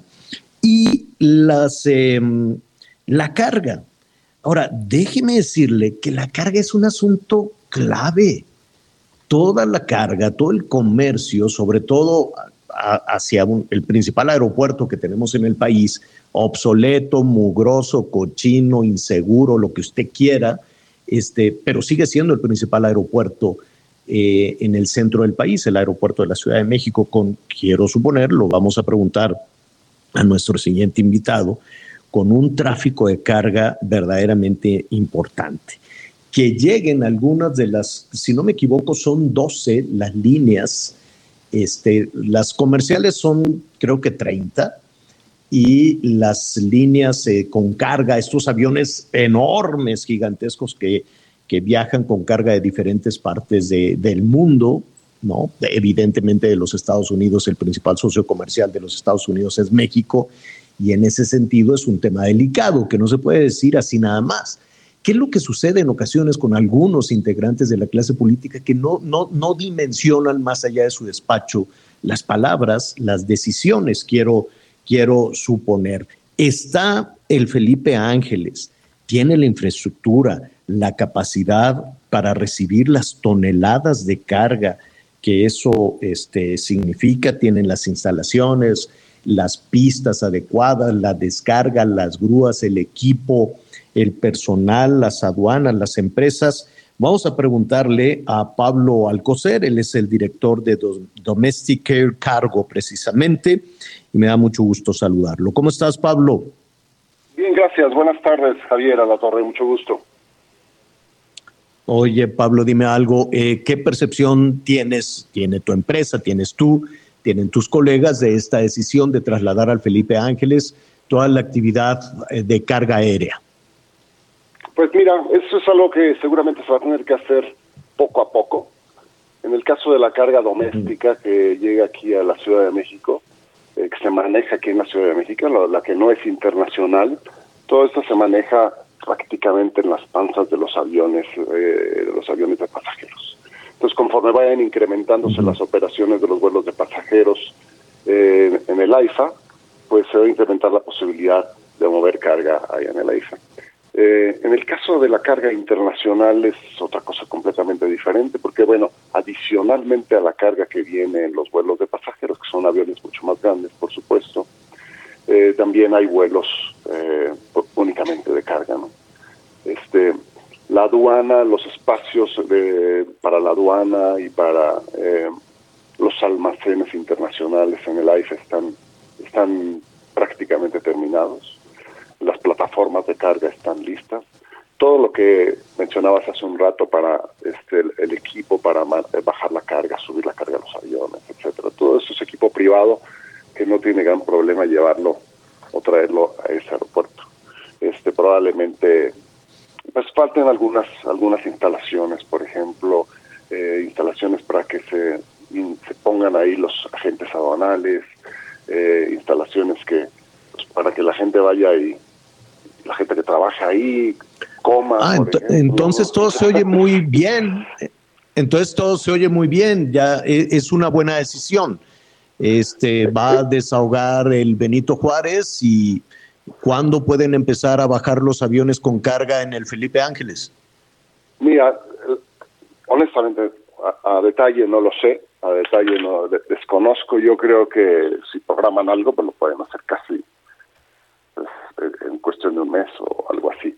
Entiendo que eso ya está. El problema no es no es tanto, bueno, no va o más bien la carga no va a solucionar mucho el tema de del, de la ICM. ¿Por qué? Pues porque los aviones cargueros que llegan a la ICM no son tantos. Estamos comparando tal vez 2.000 operaciones diarias o algo así que llegan aquí a la ICM de pasajeros eh, diarias y tal vez hay 50 cargueros a la semana. Entonces, no es algo que afecte mucho. Además que los cargueros llegan en- eh, normalmente en la noche. En- después de las 12 de la noche, que el aeropuerto ya está más, más despejado, que ya hay espacio, ya hay ventanas de operación, es cuando se manejan casi todos los cargueros, salvo eh, uno que otro, por decir. También hay, otros casos de aerolíneas que son cargueras y son pasajeras. Entonces, traen carga tanto en los pasajeros como en los aviones cargueros. Entonces, la mitad del embarque llegó en un eh, carguero y la mitad del embarque llegó en un pasajero, y de modo que me toque recoger la mitad de un embarque aquí en un aeropuerto y la otra mitad allá. Entonces, todo eso complica, complica y es, es, este, es, un poco más difícil de lo que, de lo que se oye, pero en efecto, si alguien quisiera operar eh, allá un vuelo carguero, pues lo podría hacer casi inmediatamente. Nosotros estamos empezando ya las operaciones de, este, de carga, a manejar carga, con una aerolínea que manejamos que es que la carga que es Volaris, no sé si puedo decir eso, pero este Sí, ya claro. vamos, Ujú. vamos, vamos a empezar a finales de este a finales de este, este de este mes empezamos a mover la carga ya, a recibirla ya, pues ya tenemos instalaciones, ya tenemos todo. O sea, la gente de allá está muy dispuesta y es un hecho que, que todo eso, pero eso es carga en los Ustedes de se, ustedes se sienten más cómodos en el Felipe Ángeles que en el Benito Juárez. En el Benito Juárez tenemos todas las instalaciones ya, ya funcionando desde hace 14 años y están funcionando bien, aunque sí está saturado. O sea, está saturado en términos de que no tenemos más espacio para crecer nuestras instalaciones, para recibir más vuelos, etcétera, etcétera. Este, acá pues ya tenemos otras instalaciones, ya te- hay, hay espacio para crecer y lo que sea, así que nosotros eh, en lo particular, pues si eh, conforme vayan creciendo los vuelos allá, pues lo vamos, vamos a ir atendiendo los vuelos allá sin problema. Qué bueno, Pablo. Nada más un, un minuto más. Eh, eh, ¿Se requiere algún tipo de certificación eh, internacional o así como está el Felipe Ángeles? Pueden, este, pueden llegar la carga de Europa, la carga de Estados Unidos o de otras partes del mundo. No debe tener absolutamente ningún problema, salvo que esté eh, adecuada ya eh, funcionando la aduana y eso depende pues de las autoridades que tengan eh, todos los procesos listos y todo todo esto en la aduana, en la zona de la aduana, para que pueda ingresar la carga internacional y salir la carga internacional y, y llegar la carga internacional sin ningún problema. Bueno, perfecto. Pues qué bien, qué bueno que, que es una alternativa para las empresas de, de comerciales, ¿no? Las empresas aduaneras, en fin, para todo, para todas estas eh, empresas que se les diga se van del Benito Juárez y se van todos allá al Felipe Ángeles. Bueno, muy bien, Pablo, Pablo Alcocer, director de Domestic Air Cargo. Gracias. Buenas tardes. Gracias Javier, hasta luego, buenas tardes. Gracias, hasta, hasta pronto. Bueno, pues eh, hay, eh, también algunos agentes aduanales han manifestado su preocupación. Este, dicen, oye, pues yo estoy pagando renta, tengo instalaciones, tengo personal, tengo gente que se tiene que mover todos los días para ir a trabajar, eh, eh, eh, en fin, ¿no? Algunas empresas como esta, con la que acabamos de platicar, pues dicen, no, hombre, pues nosotros estamos ya cinchos muy bien, qué bueno.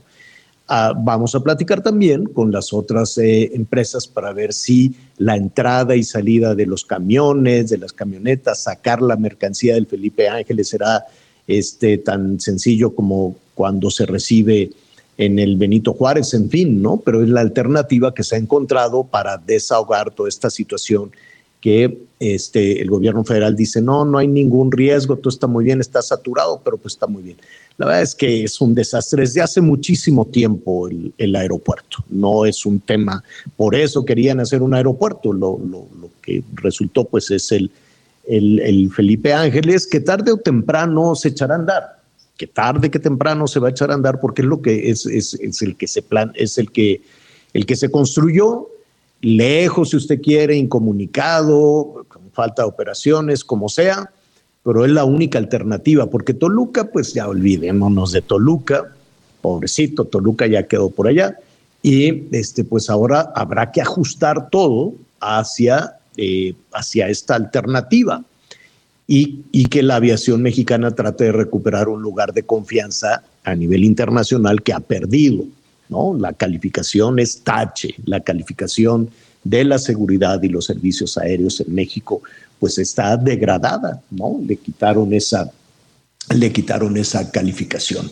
Oiga, eh, estábamos eh, platicando de todas estas eh, decisiones que se han tomado eh, respecto a enviar elementos de la Guardia Nacional y, y, bueno, a lo largo de, sobre todo este año, hemos eh, encontrado, Miguel, corrígeme si me equivoco, que una de las soluciones cuando algún eh, estado, sobre todo de los que tienen uh -huh.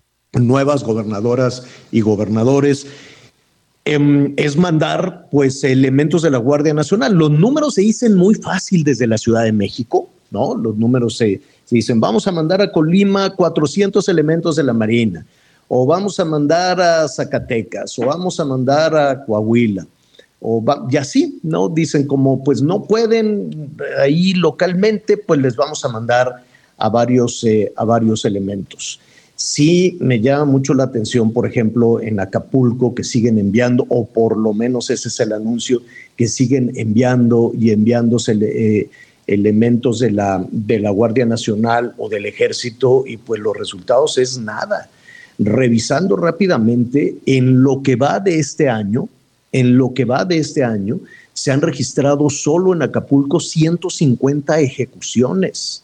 Sí. 150 ejecuciones y además, pues ahí vemos a los piquetes de la Guardia Nacional caminando en la playa, muriéndose de calor y con sus armas de cargo y lo que tú quieras y mandes.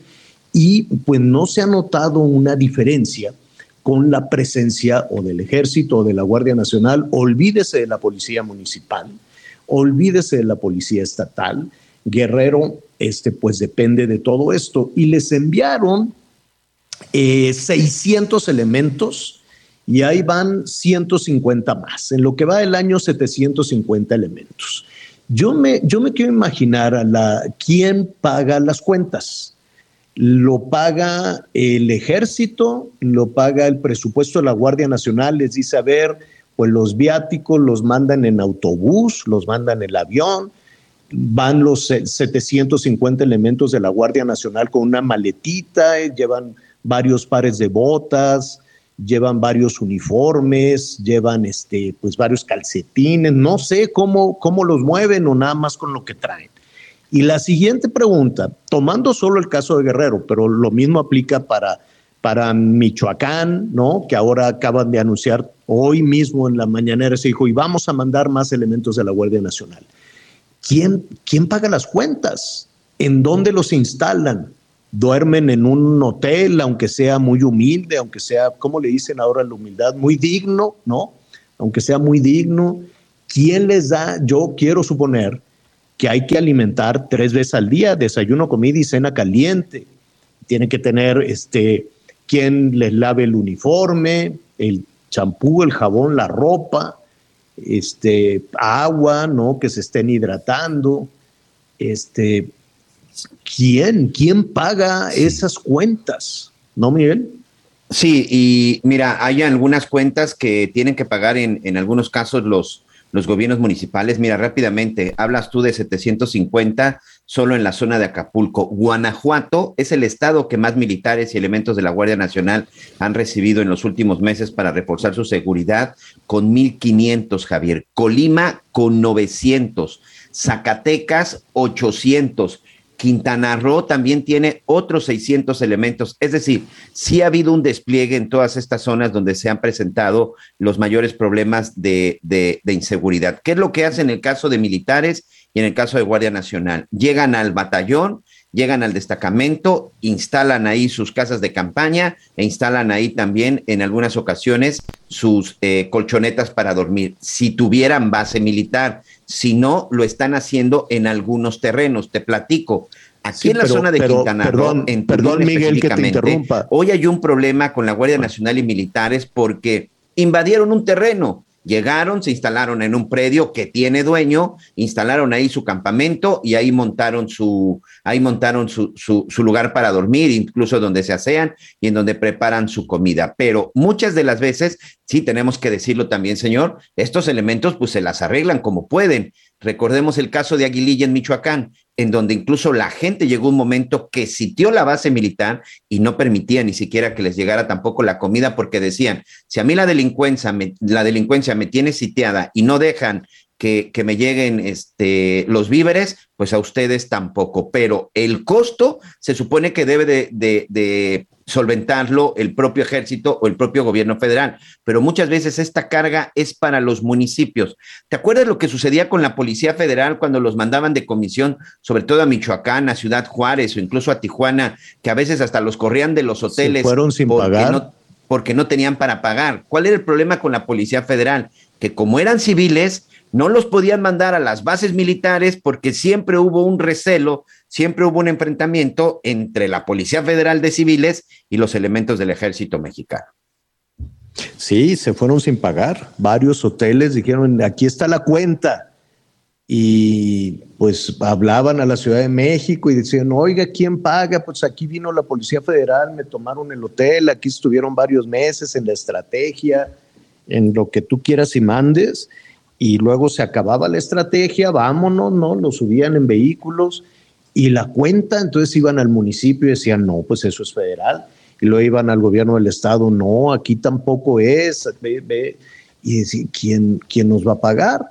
Y no nada más era el hospedaje, la comida, en fin. Sí, sí es importante, la verdad, los, eh, las declaraciones, los números. Habrá que ver si efectivamente, por ejemplo, en Guerrero, en lo que va del año, hay casi mil elementos de la Guardia Nacional, ¿no? Sí. Porque correcto. si efectivamente están ahí y hay 150 ejecuciones en las playas de Acapulco, algo está mal en esa estrategia, ¿no?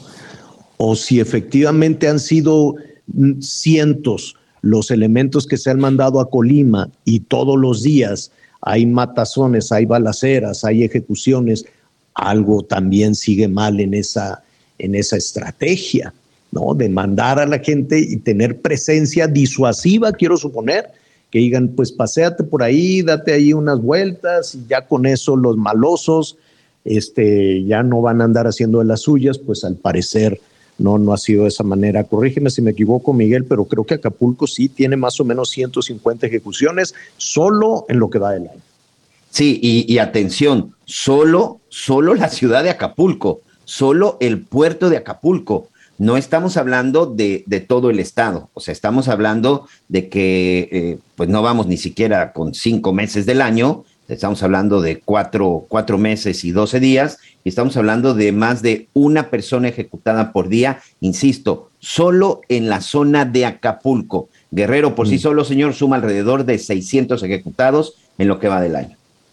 Que por cierto, 600 Javier, en lo que va el del año. día de hoy, el día Ajá. de hoy precisamente ya se rebasó la cifra de los 120 mil homicidios dolosos en lo que va de la presente administración. Lamentablemente, hoy estamos cerrando con 120 mil 42 homicidios dolosos. Este conteo que se lleva a cabo desde la época de Carlos Salinas de Gortari, por lo menos desde hace seis administraciones, eh, hasta el día de hoy el más alto ha sido el de Enrique Peña Nieto. En seis años se registraron 156 mil 66 homicidios en, seis años, evidentemente. Pero en la actual administración, en poco más de tres años que tenemos de la actual administración, ya llegamos a los 120 mil 42 muertos. Por cierto, Felipe Calderón en seis años en su gobierno que pues muchos han dicho que ha sido de los más violentos, cosa que no es cierto, no lo dicen por lo menos las cifras, fueron 120.563 cifras que evidentemente son terribles, pero bueno, pues ahí están las estrategias que anuncia el gobierno, ¿no? Inmediatamente, eh, mire, eh, estamos ya listos para ir a, Guanajuato. Vamos a, ir, eh, mejor vamos a esperar después de, la pausa para ir con nuestra compañera corresponsal del Heraldo Radio en Guanajuato, Gabriela Montejano, para saber qué es lo que ha sucedido. Antes de irnos a la pausa, te vamos a, saludar, Gabriela, ¿cómo estás?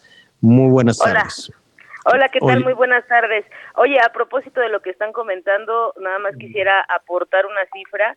El, en el mes de marzo, a finales del mes de marzo, el, al llegar apenas aquí a la zona, a la 16 zona militar en Guanajuato, en Villagrán, el comandante brigadier Enrique García Jaramillo dijo que ya en Guanajuato suman más de cinco mil efectivos federales los que están operando vigilando la entidad y como bien lo señalaban, los municipios tienen mucha de la carga de estos gastos porque les pagan hasta gasolina a veces, de acuerdo a lo que los mismos ayuntamientos informan. Más de cinco mil. y, siguen llegando, ¿eh?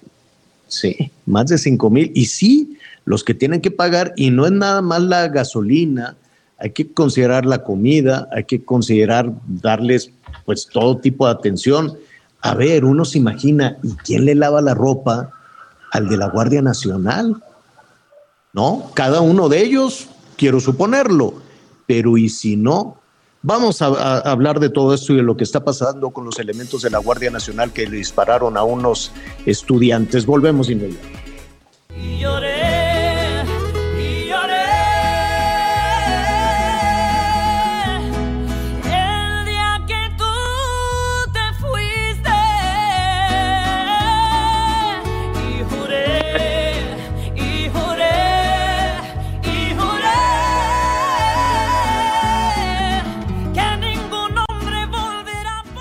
Conéctate con Ana María a través de Twitter, arroba Anita Lomelí.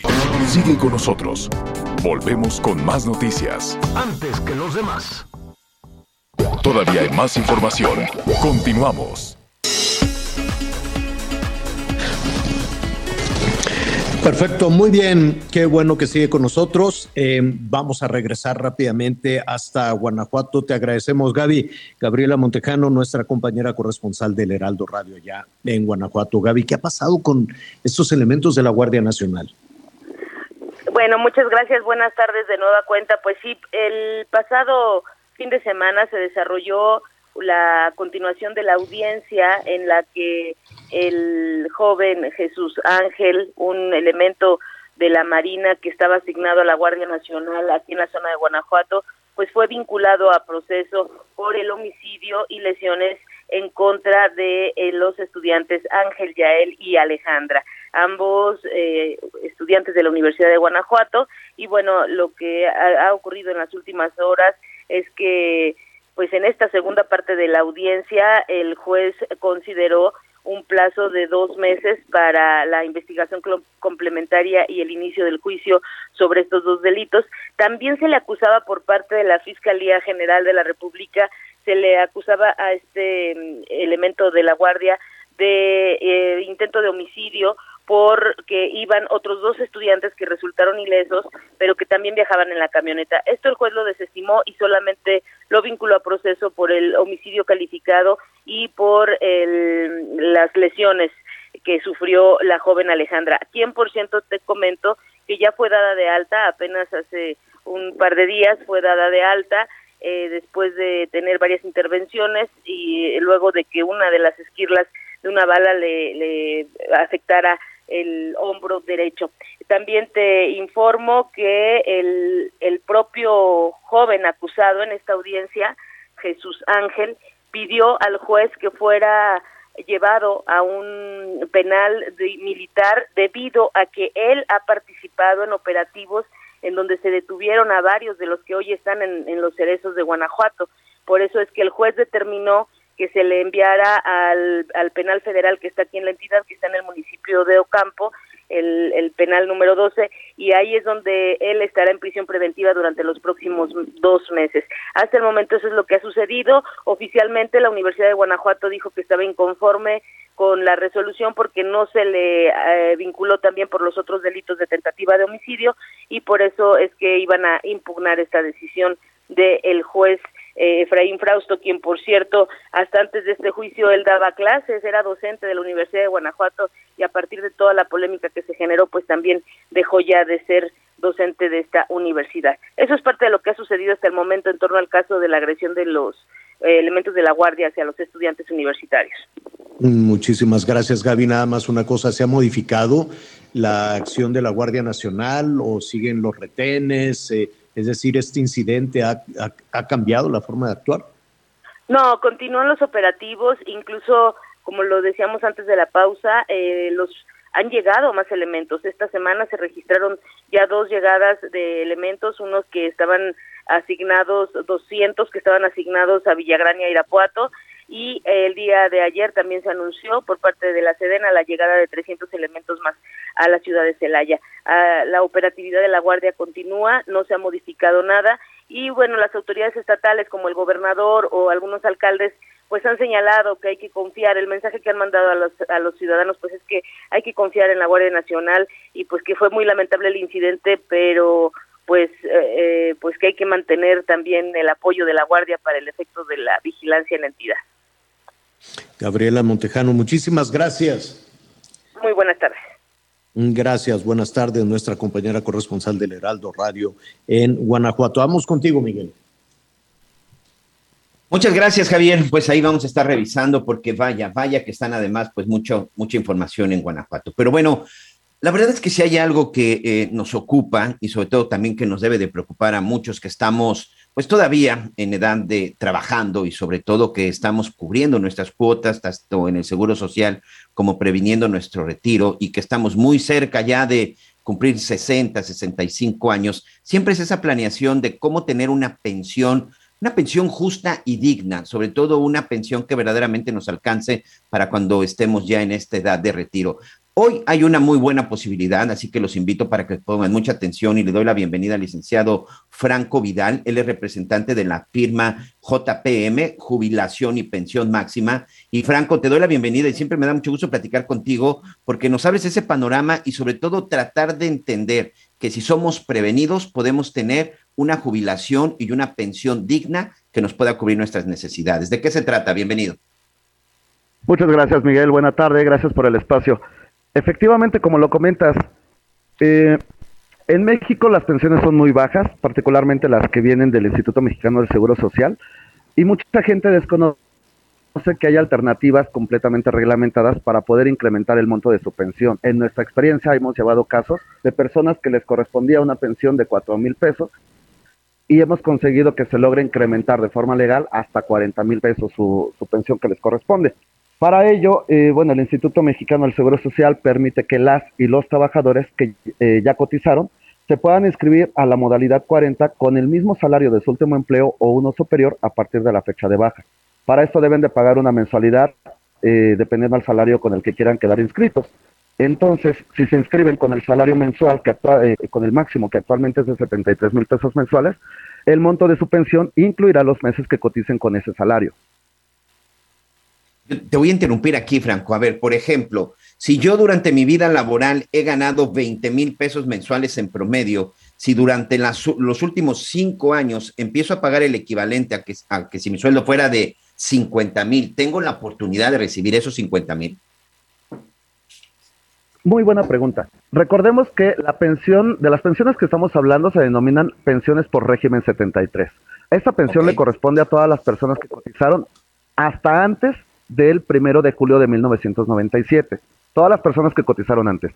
Pero estas pensiones se calculan tomando en cuenta el salario cotizado de las últimas 250 semanas eh, laboradas, también la edad de la persona al momento de realizar el trámite y el total de semanas cotizadas. Voy a decir algo muy clave, que eso no lo van a encontrar en, redes ni en internet, pero es real. Esto está respaldado en el artículo 167 de la ley del instituto.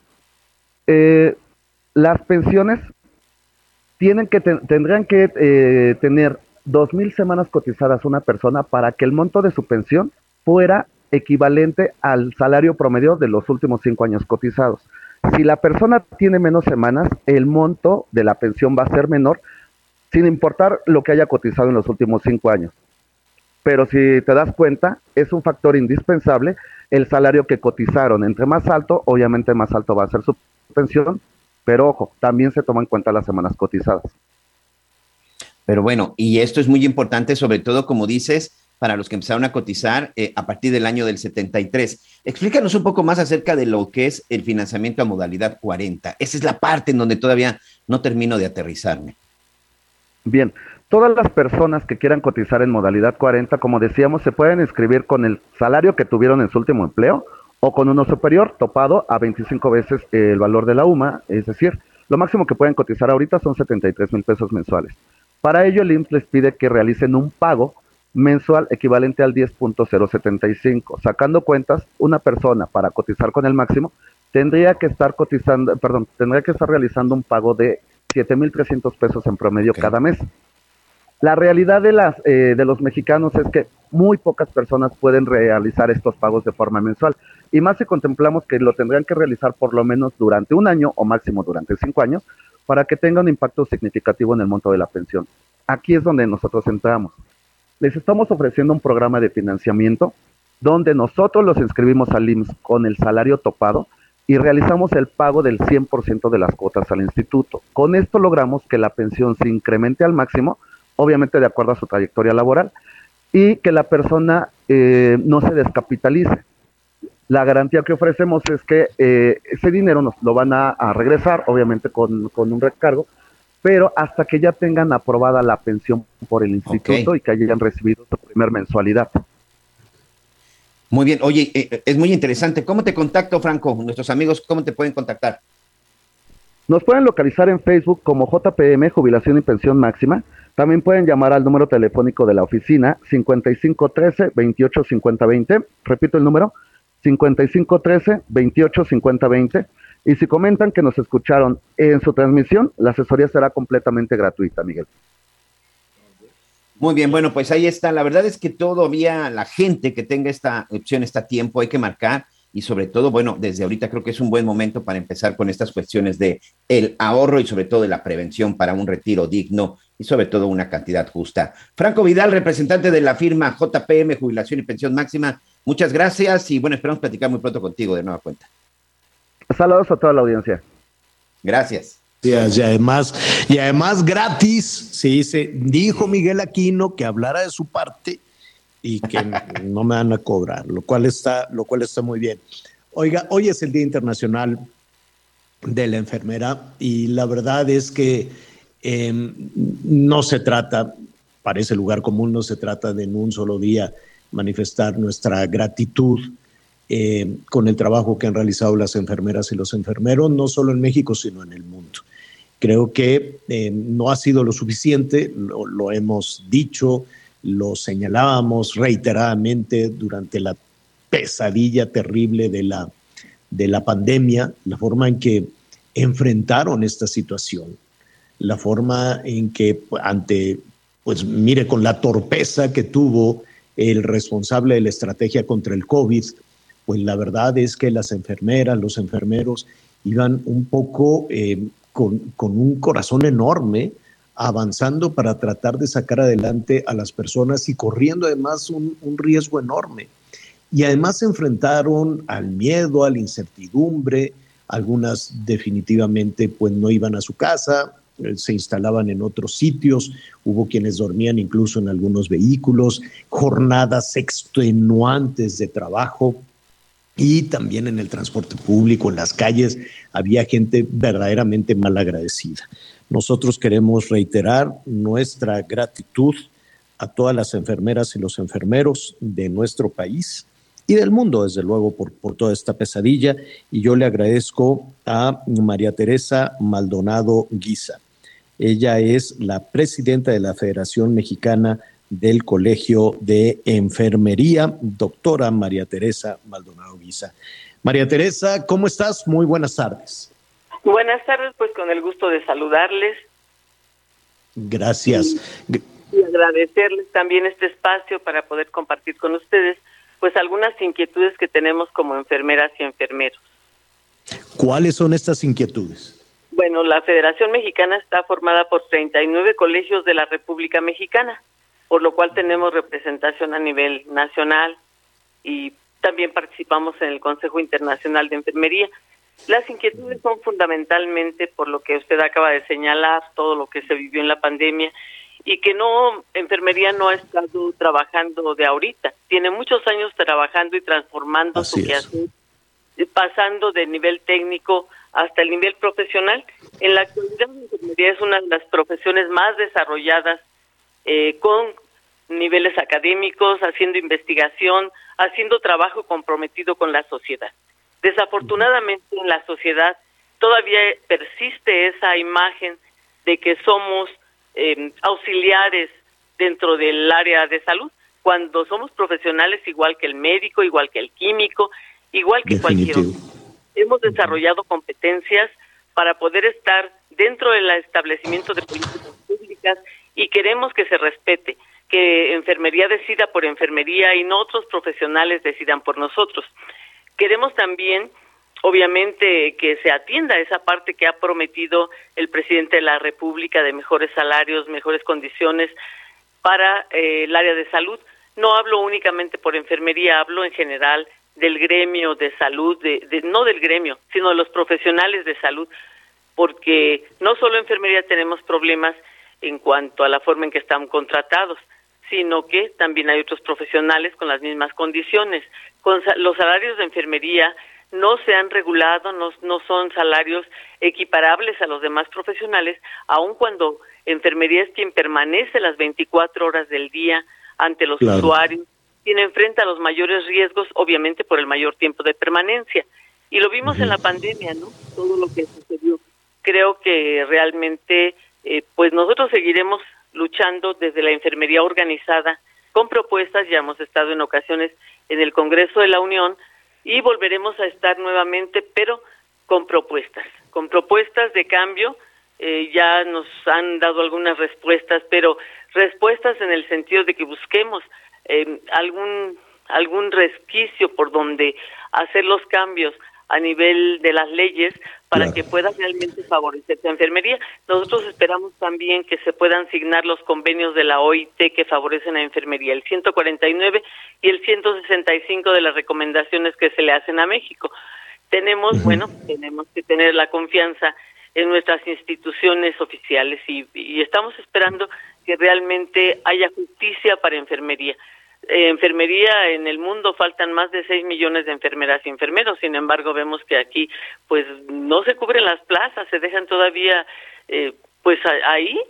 Y entonces hay una sobrecarga para quien está trabajando, hay mucho estrés, hay mucho conflicto, incluso durante la pandemia algunas enfermeras y enfermeros dejaron de ser en trabajo de enfermería por el riesgo, por todo lo que representaba y por los malos salarios antes de ir con Anita Lomelí y escuchándote, yo, yo, yo te quisiera preguntar, de, de, en el día a día de las enfermeras y los enfermeros, en, promedio, ¿cuánto gana una enfermera, un enfermero, este profesional de la salud eh, que hemos conocido y que hemos hablado de gratitud y hay eventos y eventos y discursos y discursos?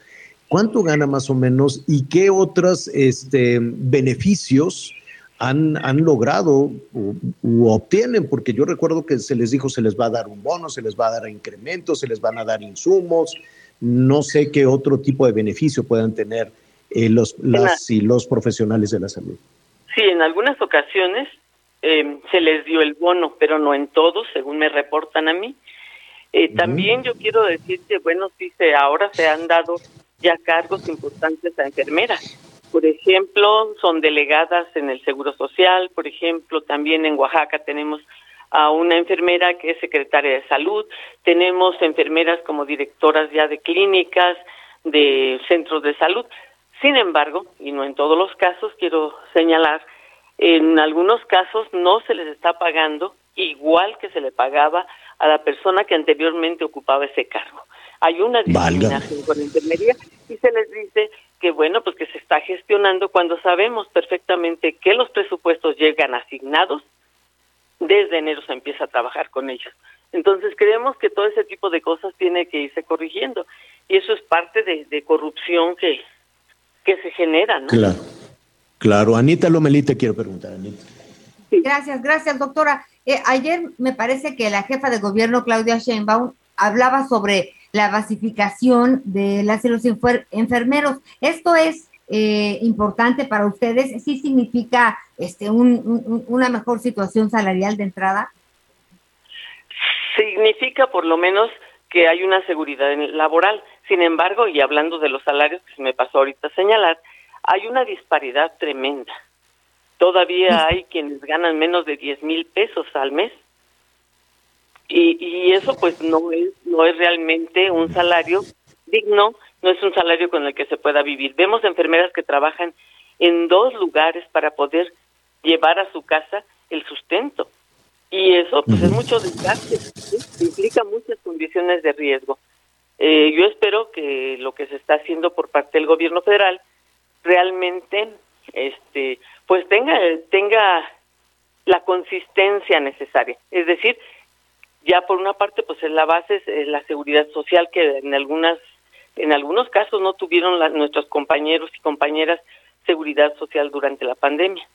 También pues ya les garantiza que van a estar contratados permanentemente, pero pues habría que ver los salarios, todavía nosotros no no conocemos cuáles son los salarios para poder opinar al respecto, pero por eso decimos que enfermería tiene que tomar participación en ese tipo de decisiones que competen a enfermería. Estamos totalmente de acuerdo contigo, María Teresa. Y si nos permites, pues eh, seguiremos, ¿no? Viendo después de las celebraciones, de los discursos, muy merecida la celebración, la gratitud, el, agradecimiento, pero además de eso, eh, tiene que mejorar sí o sí la calidad de vida, las jefas, los jefes de familia que se dedican a esta noble, noble y tan urgente tarea. Muchísimas gracias, María Teresa Maldonado, estaremos en contacto. Muchas gracias, quedo a sus órdenes. Un saludo. Gracias. Felicidades. Gracias. Sí, la verdad es que, eh, el, que además, déjenme decir, lo iba a comentar con María Teresa, pero Anita Miguel, las enfermeras y los eh, enfermeros mexicanos tienen un reconocimiento por su capacidad internacional. Entonces los buscan de diferentes partes del mundo. Este, Canadá es uno de ellos. Formación. Canadá, claro. Sí, sí, sí, sí. Fíjate que yo conozco un programa y algunas enfermeras y enfermeros que eh, pues han tomado de plano la decisión de irse, de irse a Canadá, porque además de que les dan esta oportunidad de empleo, les dan la oportunidad de seguirse capacitando, de seguir creciendo, les dan incluso, les tramitan sus visas de trabajo. Y hoy Canadá eh, está incluso buscando enfermeros más especializados en atención a gente ya de la tercera edad, eh, a gente que evidentemente ya se encuentra en una situación complicada después del retiro, pero es allá donde se le están dando más oportunidades, porque aquí en México, señor, aunque tengan la licenciatura en enfermería, que también ya existe y ese ha sido un avance, además de que es muy difícil conseguir trabajo, los sueldos, los sueldos están por los suelos. Y las prestaciones luego hablamos. Sí, sí, todo aquello que, que, que se les ofreció. Y no nada más en Canadá, en varias partes del mundo, en Europa, este, en muchísimos países buscan a las profesionales de la salud mexicanos para que tengan estas mayores oportunidades. Y aquí, pues, eh, la idea era traer a, especialistas de Cuba, pues eso cayó muy mal, ¿no? Cayó muy mal entre las doctoras, los doctores, todos, todo el esfuerzo, todo el sacrificio que han hecho y dicen, bueno, pues vamos a traer unos cubanos porque ustedes no quieren trabajar ah, en, donde, en donde se les envía un mensaje que, pues, lejos de, un tema de gratitud hacia el, por el esfuerzo que hicieron, sobre todo ahora en el tema de la pandemia, sin recursos, sin elementos. López Gatel los dejó ahí a la mano de Dios y este y después em, escuchar esta sugerencia. Yo sé que era un tema más de carácter diplomático y político, ¿no?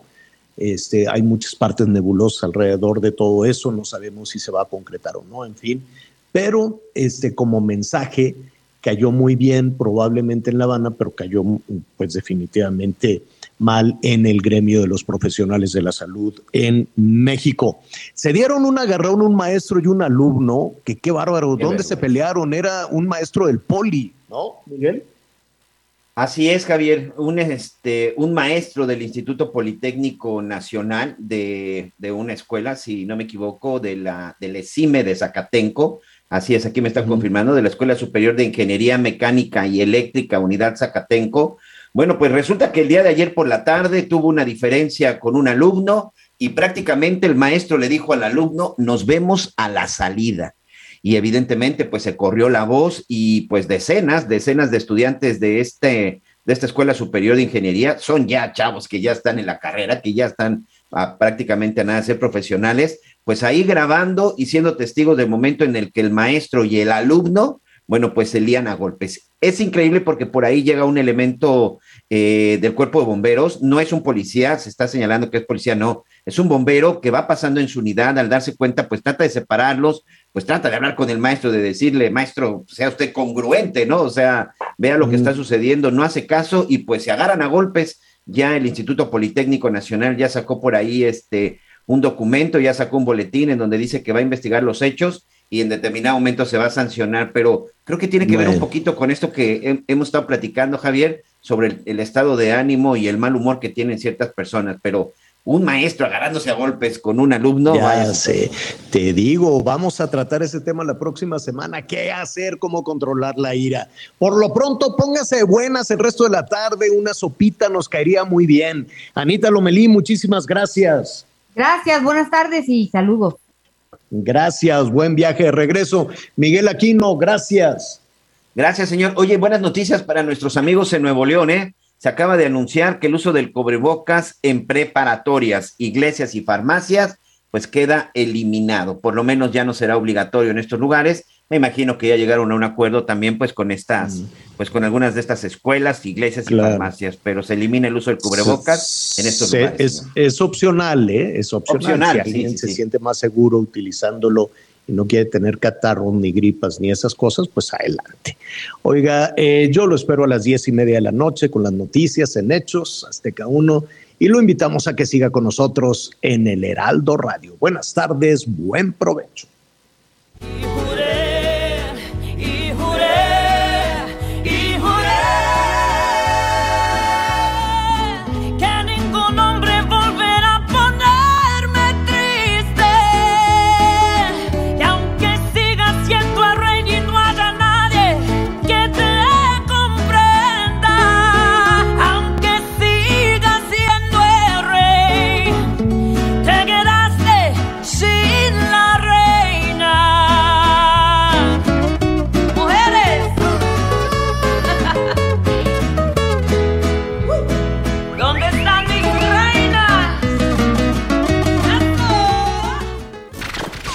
Gracias por acompañarnos en Las Noticias con Javier La Torre. Ahora sí ya estás muy bien informado.